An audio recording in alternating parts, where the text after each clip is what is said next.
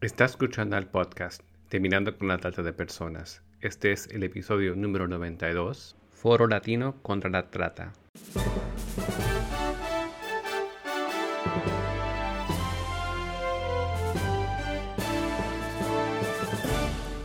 Bienvenido al podcast Terminando con la Trata de Personas. Mi nombre es Gilbert Contreras. Y mi nombre es Virginia Contreras. A través de nuestros episodios, que se emitirán cada dos semanas, buscaremos empoderarlo a usted con herramientas para estudiar el asunto, ser una voz y hacer una diferencia para terminar con la trata de personas. Buenos días Viviana y bienvenida a nuestro podcast Terminando con la trata de personas. Si te parece, antes de comenzar contándole a nuestra audiencia acerca de tu trabajo con embajadores médicos internacionales y con la Alianza Evangélica Mundial, antes de conocer todo este trabajo, si podrías compartirles acerca de tu trasfondo profesional y ministerial. Hola, buenos días. Mi nombre es Viviana, eh, nacida Pinto en eh, Rosario, Argentina.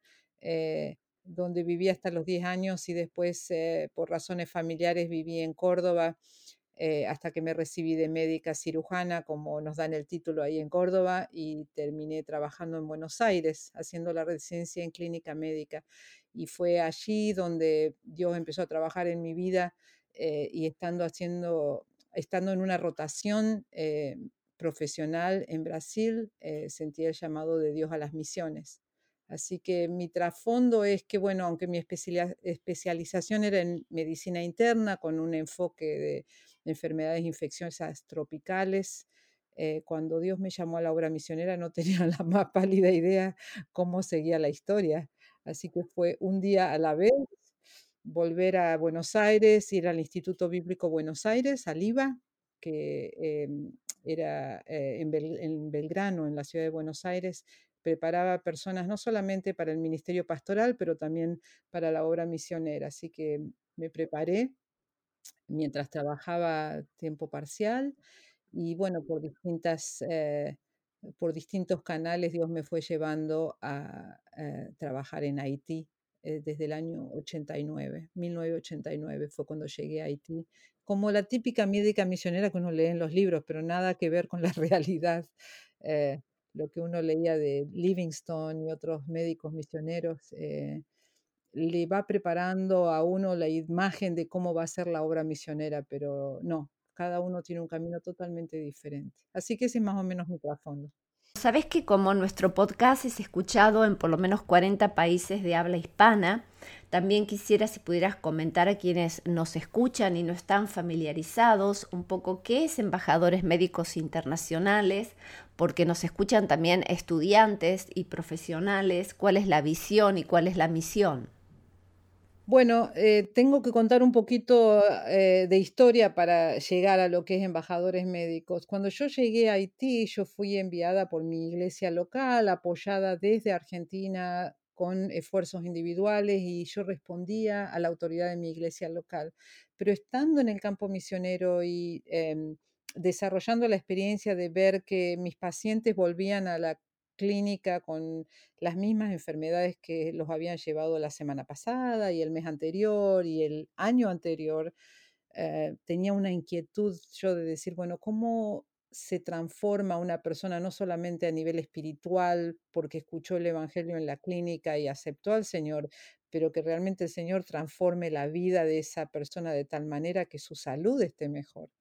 Em, y Embajadores Médicos, que era una organización de California, en ese momento estaba entrando a República Dominicana y necesitaba un traductor de creol a español y viceversa para capacitar a las personas de Haití en su programa de evangelismo comunitario de salud.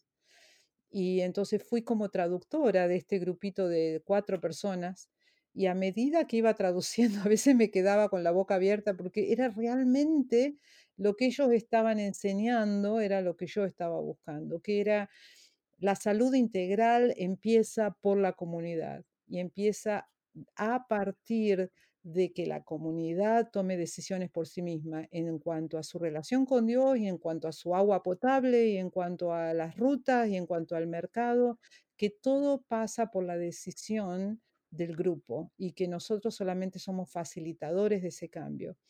Me encantó el concepto, lo adopté y poquito a poquito fui a, eh, dejando la actividad de la clínica y de lo curativo hacia lo preventivo y hacia trabajar dentro de la comunidad. Embajadores Médicos era una organización que había sido fundada por un médico que había sido... Em, eh, había trabajado en Vietnam durante la guerra y después había empezado una organización para evangelizar durante la atención médica en las clínicas remotas y apoyaba a médicos locales que eran evangelistas. Así fue como empezó en el año 70 y pico. Eh, este año fue 40 años, así que en el año 70 eh, sería, no, 80. Y cuando em, este médico ya había dejado la organización y estaba bien fundada, con muchos países haciendo este trabajo evangelístico, eh, conocieron a Stan Rowland, que era un, em, una persona que había trabajado con Cruzada Estudiantil y había desarrollado esta estrategia de trabajo comunitario. Y se adoptó y se cambió fundamentalmente en el año 85, tal vez fue eh, el, em, la transformación de la misión entera de embajadores médicos, que en lugar de ser curativa fue preventiva. Y la idea y la misión es transformar las comunidades desde adentro, con un evangelio completo de desarrollo comunitario. Entonces, en lugar de la asistencia, el desarrollo. En lugar de que la gente o los misioneros trabajen para la gente, es que trabajan con la gente. Y entonces la apropiación comunitaria es un valor muy importante, el desarrollo en lugar de la asistencia es otro valor muy importante, el evangelio integral, la multiplicación, o sea, que haya personas que enseñan con la idea de que el que está aprendiendo lo multiplica hacia otros. Y todo es a partir de la visita en el hogar, o sea, que se capacita a las personas locales para que ellos tomen las decisiones y para que haya voluntarios locales que visitan a los hogares con las enseñanzas sobre salud, sobre embarazo, sobre eh, los peligros, por ejemplo, de lo que hablábamos recién de, vos estabas introduciendo el tema de eh, trata y abuso sexual. Todo eso se trabaja con la comunidad y se hacen preguntas, cosas que ellos tomen las decisiones de cómo van a abarcar este tema y qué necesitan para abarcarlo y uno camina con ellos. Así que eso es lo que se llama evangelismo comunitario de salud. En Argentina le decimos transformación integral comunitaria y es toda una estrategia con eh, muchísimas lecciones y se les enseña cómo hacer las lecciones ellos para que sea al estilo de Paulo Freire eh, bien participativo, bien centrado en el alumno y en, la persona que está participando y no en el que enseña. Entonces no se basa en especialistas viniendo a tratar temas, sino en que los vecinos enseñen a los vecinos. Por eso me sumé a embajadores médicos primero como voluntaria de mi iglesia y después en el año 99 eh, con mi esposo nos sumamos como misioneros de la organización quería que nos contaras algunas experiencias entonces de tu trabajo en Haití. Bueno, fueron 15 años muy intensos, em, creo que marcados también por experiencias terribles como la del terremoto en el 2010, donde mm, uno se siente medio como perdido pensando, bueno, ¿qué puedo hacer yo tan pequeñita, tan nada, con todas estas grandes organizaciones viniendo a ayudar? Em, cómo Dios te va diciendo lo que tienes que hacer día a día. Eh, eh, pienso en la epidemia del cólera también, que fue otro episodio grande en, en la vida de Haití. Mm, esas historias a mí me marcaron porque me doy cuenta que eh, el trabajo de la comunidad era importante. Eh, me acuerdo una, una de nuestras colegas fue a una comunidad donde había habido un brote de cólera muy importante y nadie tenía una letrina o un baño y había un canal al lado de la comunidad que pasaba por el costado de muchas de las casitas lleno de basura y con muchos desechos y ella dijo, quiero que nos reunamos todos. Entonces le dijeron, bueno, vamos a este lugar. No, no, no, acá al lado del canal, acá nos vamos a reunir.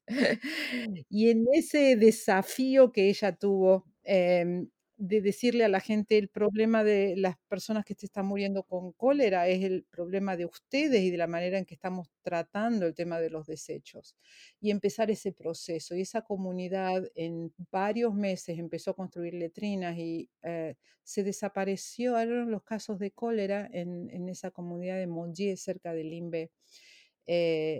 El, orgullo de esa gente, hicieron su, propia, ah, su propio pozo de agua, construyeron letrinas con materiales locales, ni siquiera eran grandes cosas, con cortinas de baño a veces para cubrir eh, los, palitos que eran mm, los postes de la letrina, pero con medidas muy sencillas ellos eliminaron el cólera de su comunidad. Eh, también personas viniendo a Cristo en el momento del cólera. Fue muy impresionante ver eh, cómo Dios realmente cubría con su amor en un momento de crisis, que tal vez como el que estamos pasando ahora, decir, estoy acá con ustedes y los quiero acompañar. Más de historias personales, bueno, de partos, de accidentes y de todo eso. En realidad escribí un libro sobre todo, toda esta experiencia de Haití que se llama Un cambio de libreto, que salió hace poquito en Argentina. Así que mm, para más historias se puede, se puede leer el libro. ¿Y cómo se puede conseguir el libro? Bueno, hay una persona en Buenos Aires que lo distribuye y si uno vive fuera, él em, incluye en el costo el envío por correo y em, entonces habría que hacer eh, contacto con ellos y eh, como hablamos recientemente con vos, podemos dar la información al final del podcast. Sabes, Viviana, como nuestra audiencia, te comentaba, es muy variada, ya que eh, el propósito del podcast es poner herramientas e información a disposición de hispanoparlantes alrededor del mundo, pertenezcan o no a una confesión de fe, pero que se suman al abolicionismo del siglo XXI, colaborando en sus vecindarios para terminar con la explotación de seres humanos es que sería oportuno tal vez que comentaras también qué es la Alianza Evangélica Mundial, cuál es su visión, cuál es la tarea y por qué ahora esta eh, iniciativa específicamente del Foro Hispano contra el Tráfico Humano. Los años que han pasado, las iglesias cristianas evangélicas alrededor del mundo se dieron cuenta de que tenían que trabajar juntas independientemente de las diferencias doctrinales y se fueron formando alianzas, primero a nivel de ciudades, después a nivel de países, y mm, eh, en este sentido ninguno pierde su identidad, pero sabe que hay ciertos esfuerzos que se deben hacer en conjunto. Entonces ahí surge lo que es la Alianza Evangélica Mundial, que se llama en inglés World Evangelical Alliance, WEA, y se puede buscar en línea también más información. Pero entonces son em, asociaciones de iglesias que em, tratan temas de, importancia mundial y bueno, eh, por ejemplo, hay un capítulo o una sección de la Alianza Evangélica Mundial que trata el tema de la mujer y de la dignificación de la mujer y el rol de la mujer en el liderazgo. Eh, y a partir de, ese, de esa sección de la Alianza Evangélica Mundial, el año pasado empezaron a trabajar el tema de qué se está haciendo a nivel de los cristianos con respecto a la trata de personas.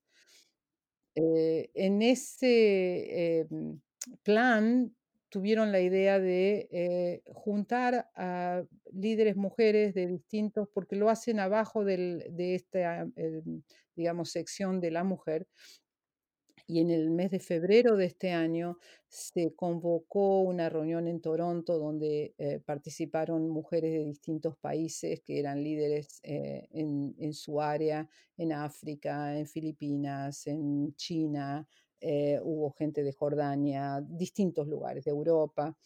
Y em, se trató el tema de, bueno, ¿qué estamos haciendo? ¿Qué hacen las iglesias? ¿Cuánta respuesta hay desde la iglesia cristiana? ¿Estamos siendo conscientes de la magnitud de este problema y de nuestro rol eh, dentro de la solución de este problema? Y se formó una mesa de trabajo eh, antitrata. Entonces, eh, junto con otra eh, colega de Canadá, nos solicitaron si podíamos trabajar esto en Latinoamérica. Muy interesante porque aunque mi trabajo y mi trasfondo es el trabajo comunitario de la prevención, y en Haití teníamos eh, la gran eh, problemática de los chicos que se llaman restavec, que son los niños esclavos. Eh, es algo en lo que trabajé en su momento, creamos em, lecciones para las comunidades, trabajábamos el tema de las comunidades, pero nunca con esta pasión o este, bueno, que este sea mi foco de, ministerio en, en, lo que estaba haciendo en Haití. Igualmente me sentí muy, muy débil y muy incapaz de hacer algo realmente que, sea de valor ahí, salvo que sí, como coordinadora en, Medical Ambassadors, terminé siendo la coordinadora de América del Sur y el Caribe, sí tengo muchos contactos y sé trabajar en red y en equipo. Entonces lo que tenía para colaborar en esto es, bueno, no me veo con las manos en la masa trabajando, rescatando víctimas, pero sí tal vez de lo que te decía antes de poner las cosas en el altar. Señor, estoy disponible, quiero hacerlo, pero no sé qué de lo que yo sé hacer sirve para esto. Entonces convocamos eh, con nuestra colega eh, a personas que ya están trabajando en el tema en América Latina y en España, en países de habla hispana. Y en octubre nos juntamos, éramos 60 en Zoom y empezamos a conocernos. Estamos haciendo entrevistas también uh, uno a uno para saber qué hace cada uno, dónde están. Lo interesante de este foro, le llamamos Foro Hispano contra el TH, porque en su momento hablábamos de tráfico humano y ahora estamos tratando de usar la semántica apropiada que es trata en español en lugar de tráfico, porque tráfico es más específico de, una, de un aspecto de la trata. Y mm, eh, lo que empezamos a ver era que al conectar organizaciones entre sí, iglesias entre sí, tenemos dos, eh, objetivos claros. Uno es la interconexión de toda la gente que está trabajando en contra del tráfico, en, em, que, que, los recursos se compartan, que las informaciones se compartan, que sepamos dónde está cada uno y qué está haciendo. Por el otro lado, queremos involucrar a las iglesias que todavía no tienen la visión de que ellas tienen un rol que cumplir, informarlas, capacitarlas em, y también utilizar evangelismo comunitario de salud para capacitar a las comunidades vulnerables en dos aspectos, en la identificación de las víctimas para saber cómo denunciar y cómo ayudar, y además en la prevención de la gente que es eh, captada muchas veces para trabajar o eh, en cuanto al abuso sexual, a la explotación, si nosotros podemos entrar en la comunidad y trabajar estos temas con especialmente la gente joven y aquellos que quieren ir a buscar mejores horizontes a otro lugar, como en Venezuela y en Haití, que son víctimas del traslado ilegal y de muchos abusos en todo el resto de América Latina. Así que con esta idea se formó el foro y empezaron a pasar cosas. Eh, alguien me llama, ¿conoces a alguien de tal país? Porque tengo una víctima que es originaria de ese país y necesito a alguien que la reciba. Entonces el foro empieza a ser un lugar donde tenemos la información necesaria para saber dónde referir a personas que están en necesidad, o el otro día alguien me dice, mira, tengo en tal país tres personas, eh, las necesito sacar, pero no tengo contactos en ese país, ¿me podés ayudar? Y entonces yo tampoco tenía contactos, pero tenía otro contacto de un país vecino. Entonces le pregunté a esta abogada, eh, ¿me podés ayudar en tal país? Me dice, sí, tengo el WhatsApp de una amiga. Bueno, este tipo de, de trabajo en red y de conexiones están mostrándonos que es el momento de tener este foro y que tenemos que aprender a trabajar en equipo y a, darnos cuenta que solos no vamos a poder resolver nada, que si no trabajamos juntos y vemos el poder que hay en la unidad, eh, vamos a estar haciendo cositas aquí y allá como curitas, pero esta herida es demasiado grande como para usar curitas o vendas chiquititas. Tenemos que aprender a trabajar sistemáticamente juntos. Sabes que nosotros tenemos un lema, eh, un eslogan que siempre decimos, nadie puede hacerlo todo, pero todos podemos hacer algo para terminar con la trata de personas, contra la explotación de seres humanos. Así que, como estabas diciendo al comienzo, ¿no? de ver qué es lo que cada uno tenemos en nuestras manos como para poder realmente colaborar para ser los abolicionistas del siglo XXI. En los minutos que nos quedan, Viviana, ¿qué quisieras eh, dejarle a nuestra audiencia? Ya, en este tema de trata, yo creo que hay tantos eh, temas relacionados como la pornografía, el concepto de masculinidad, la objetivización de la mujer, que todo el que está escuchando, cada persona que está escuchando hoy esto, tiene una responsabilidad y tiene que observar su vida y pensar no solamente, bueno, tal vez puedo ser uno de los protagonistas del rescate de personas, pero ¿qué estoy haciendo yo que contribuye a prolongar este problema. Eh, a veces cosas que parecen inocentes, como el consumo de prendas que han sido eh, confeccionadas en un lugar donde se está abusando de las personas laboralmente. Eh, o una cuestión inocente de usar un texto en un mensaje en el WhatsApp o cosas que a veces uno ni siquiera se detiene a pensar cómo está consumiendo parte de esta industria. Así que yo invitaría a las personas que están escuchando a evaluar todo lo que hacen en relación. Entonces, ¿qué tienen que hacer? Aprender más. Si no se informan, si no están eh, listos para aprender de qué manera yo puedo estar contribuyendo sin darme cuenta a este problema, eh, ellos son parte del problema también.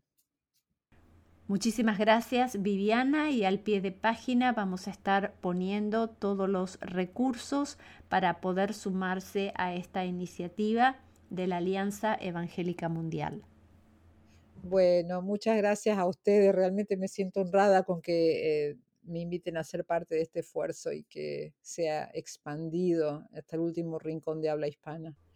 Únase a nosotros en la lucha contra la trata de personas y le daremos herramientas que necesita para marcar la diferencia en su comunidad. Visite nuestra página web terminando con la. Terminando con la trata.org.